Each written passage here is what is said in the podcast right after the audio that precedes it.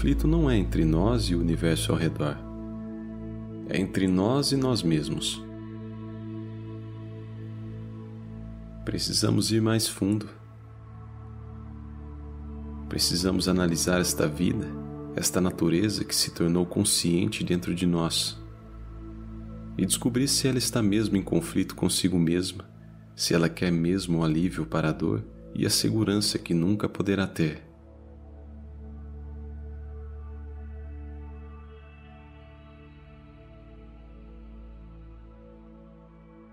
Você quer ser feliz, esquecer de si mesmo. Mas mesmo assim, quanto mais tenta, mais se lembra da persona que quer esquecer. Você quer escapar da dor, mas quanto mais luta para escapar, mais inflamado de agonia fica. Você está com medo e quer ser corajoso, mas o esforço para ser bravo é o medo tentando correr de si mesmo. Você quer paz de espírito, mas a tentativa de pacificação é como tentar acalmar as ondas com um ferro de passar. Todos estamos familiarizados com esse tipo de círculo vicioso, na forma de preocupação.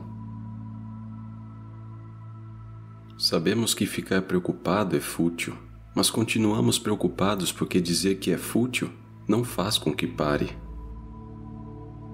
Ficamos preocupados porque nos sentimos inseguros e queremos ficar seguros. No entanto, é completamente inútil dizer que não deveríamos querer ficar seguros. Xingar um desejo não acaba com ele. O que temos que descobrir é que não existe segurança, que procurar segurança é doloroso e que quando imaginamos que encontramos, não gostamos do resultado. Em outras palavras, se pudermos mesmo entender o que estamos procurando, entender que segurança é isolamento e o que fazemos com nós mesmos quando tentamos alcançá-la, vamos ver que não a queremos de jeito nenhum.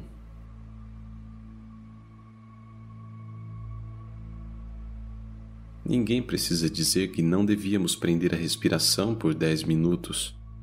Sabemos que não podemos fazer isso e que tentar é bem desconfortável. O principal é entender que não existe segurança. Por mais que se tente com toda a força lutar para manter o passado ou apressar-se em direção ao futuro, não há como sair do momento presente. O futuro é um conceito, ele não existe. O amanhã não existe. Nunca haverá, porque o tempo é sempre agora. Essa é uma das coisas que descobrimos quando paramos de falar com nós mesmos e paramos de pensar. Descobrimos que existe apenas o presente, apenas um eterno agora.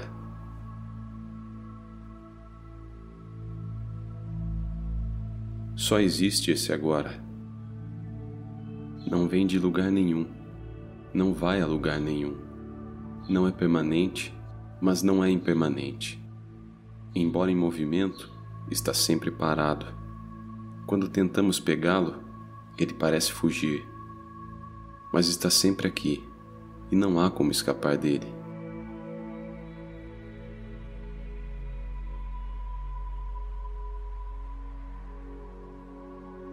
E quando nos viramos para encontrar o eu que conhece este momento, descobrimos que ele desapareceu como o passado.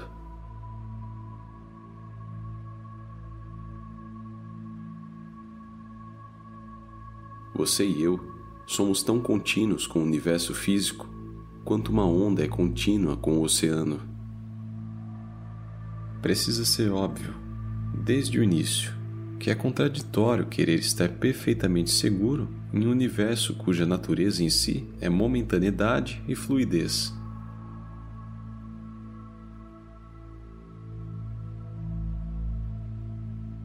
Mas a contradição jaz um pouco mais fundo do que no mero conflito entre o desejo de segurança e o fato da mudança. Estar seguro significa isolar e fortalecer o eu. mas é justamente o sentimento de ser um eu isolado que faz com que eu me sinta sozinho e com medo. Em outras palavras, quanto mais seguro eu me sinto, mais segurança vou querer. Em termos ainda mais simples, o desejo de segurança e o sentimento de insegurança são a mesma coisa. Prender a respiração é perder a respiração. Noção de segurança é baseada no sentimento de que há algo permanente dentro de nós, algo que perdura ao longo de todos os dias e de todas as mudanças da vida. Estamos lutando para garantir a permanência, a continuidade e a segurança desse núcleo permanente, desse centro, dessa alma do nosso ser que estou chamando de eu, pois é isso que acreditamos ser o verdadeiro ser humano. Quem pensa os nossos pensamentos, quem sente nossos sentimentos e quem sabe o que sabemos. Não entendemos de fato que não existe segurança até perceber que esse eu não existe.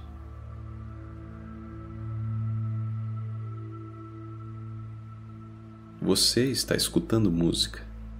De repente, eu pergunto: neste momento, quem é você? Como responder imediata e espontaneamente, sem parar para procurar as palavras? Se a pergunta surpreender, você vai retrucar: neste momento, quem é você? Mas se parar para pensar, você vai tentar falar não sobre este momento, mas sobre o passado. Vou receber informação sobre o seu nome e endereço, seus negócios e sua história pessoal. Mas perguntei quem é você, não quem você era. Pois ter consciência da realidade do momento presente é descobrir que em um momento após o outro, a experiência é tudo. Não existe nada além dela, nenhuma experiência em que você experiencia a experiência. Assim que fica claro que o eu não tem chance de escapar da realidade do presente, já que o eu não passa do que sei agora, o tumulto interior necessariamente acaba. Para entender música é preciso ouvir. Mas enquanto você estiver pensando, eu estou ouvindo essa música, você não está ouvindo. Para entender a alegria ou medo, é preciso estar consciente da alegria e do medo, de um jeito completo e indivisível. Enquanto você permanecer teimando em nomeá-los e dizendo eu estou feliz ou eu estou com medo, você não está consciente.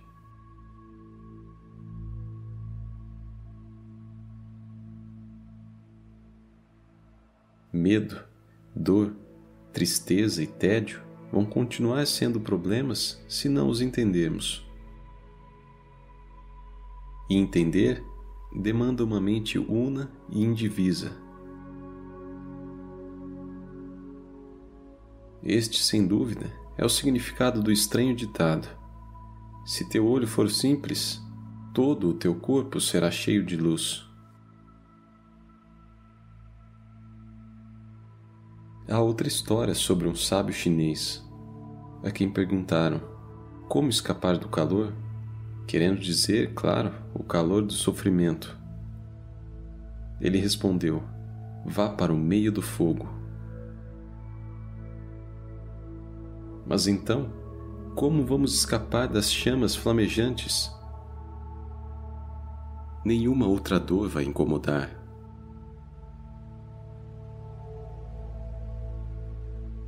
Não precisamos ir até a China. A mesma ideia aparece na Divina Comédia, em que Dante e Virgílio descobrem que a saída do inferno fica no centro. Permanecer estável é se abster de tentar se separar de uma dor por saber que é impossível. Fugir do medo é medo. Lutar contra a dor é dor. Tentar ser corajoso é estar assustado. Se a mente está com dor, a mente é a dor. O pensador não tem outra forma além do pensamento. Não há saída.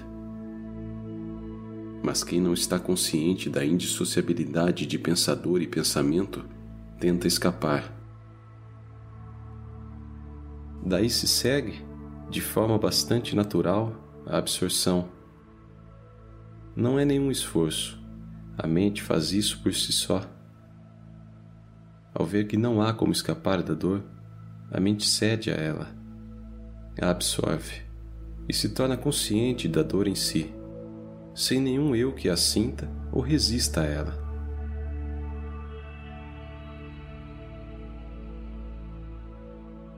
O significado de liberdade nunca vai ser assimilado pela mente dividida.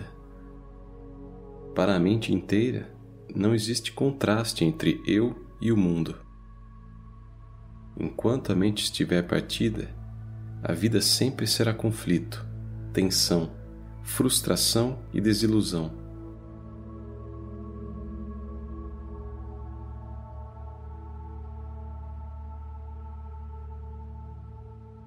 Acrescenta-se sofrimento a sofrimento, medo a medo e tédio a tédio. Quanto mais a mosca luta para sair do mel, mais rápido fica sem alternativas. Sob a pressão de tanto esforço e futilidade, não é de espantar que muita gente busque alívio na violência, no sensacionalismo e na exploração desenfreada do corpo, dos apetites, do mundo material e dos outros humanos que isso acrescenta às dores necessárias e inevitáveis da existência é incalculável. Mas a mente indivisa está livre dessa tensão de sempre tentar sair de si mesmo e estar em outro lugar em vez de aqui e agora. Cada momento é vivido por completo, e isso acarreta uma sensação de realização e completude.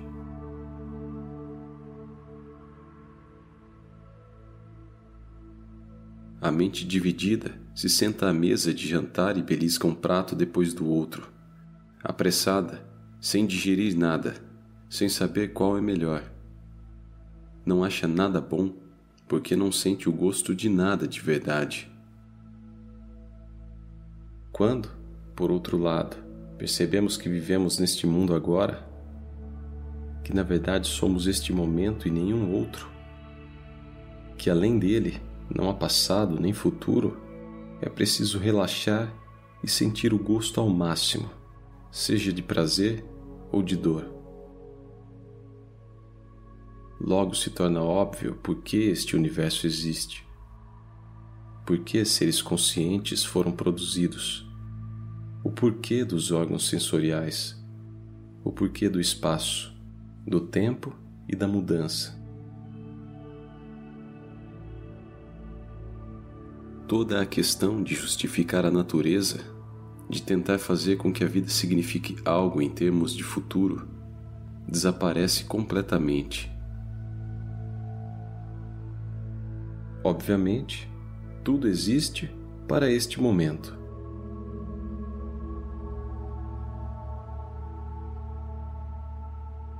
É uma dança, e quem dança não tem intenção de chegar a lugar nenhum a pessoa anda para lá e para cá, mas sem a ilusão de estar buscando algo ou fugindo do inferno.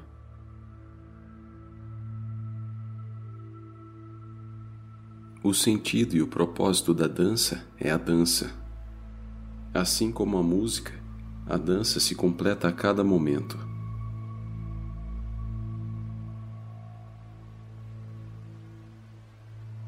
Não se toca uma sonata para chegar ao último acorde. E se o significado das coisas simplesmente estivesse nos fins, os compositores não escreveriam nada além de finais. Sua mente tem estado em um turbilhão para se afastar de si mesma e capturar a si mesma.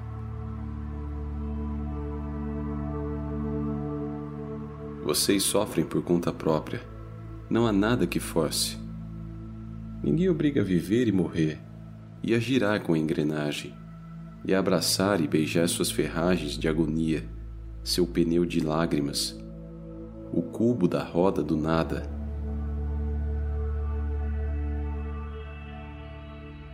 Ao descobrir isso, a mente se torna completa. A divisão entre eu e mim ser humano e mundo, ideal e real, chega ao fim. Paranoia, a mente além de si mesma, se torna metanoia, a mente consigo, portanto, livre de si mesma. Livres de agarrar a si mesmas, as mãos podem manejar. Livres de olharem para si mesmos, os olhos podem ver. Livre de tentar entender a si mesmo, o pensamento pode pensar.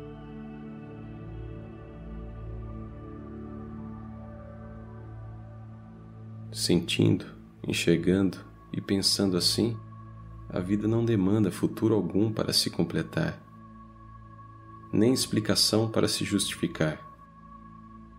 Nesse momento, ela se completa.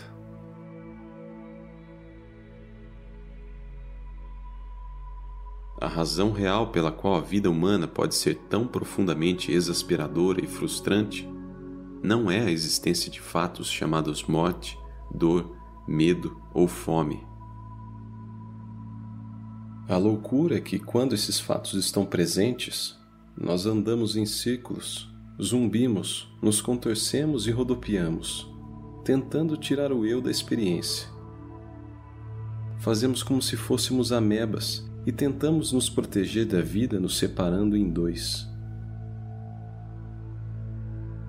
Sanidade, completude e integração jazem na compreensão de que não somos divididos, que o ser humano e sua experiência presente são um só, e que nenhum eu separado e nenhuma mente separada podem ser encontrados.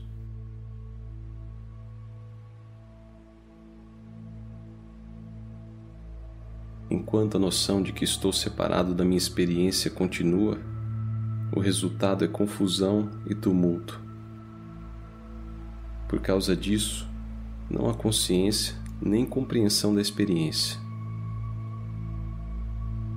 Portanto, não há possibilidade real de assimilá-la. Para entender esse momento, devo tentar não me separar dele Devo estar consciente dele com todo o meu ser. Verdade, é a única coisa que posso fazer. Tudo mais é a insanidade de tentar o impossível. Quando você estiver pronto para acordar, você acordará.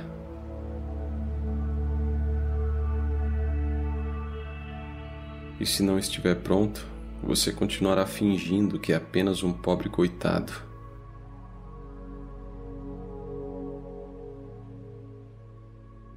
Única maneira de dar sentido à mudança é mergulhar nela, acompanhá-la e entrar na dança.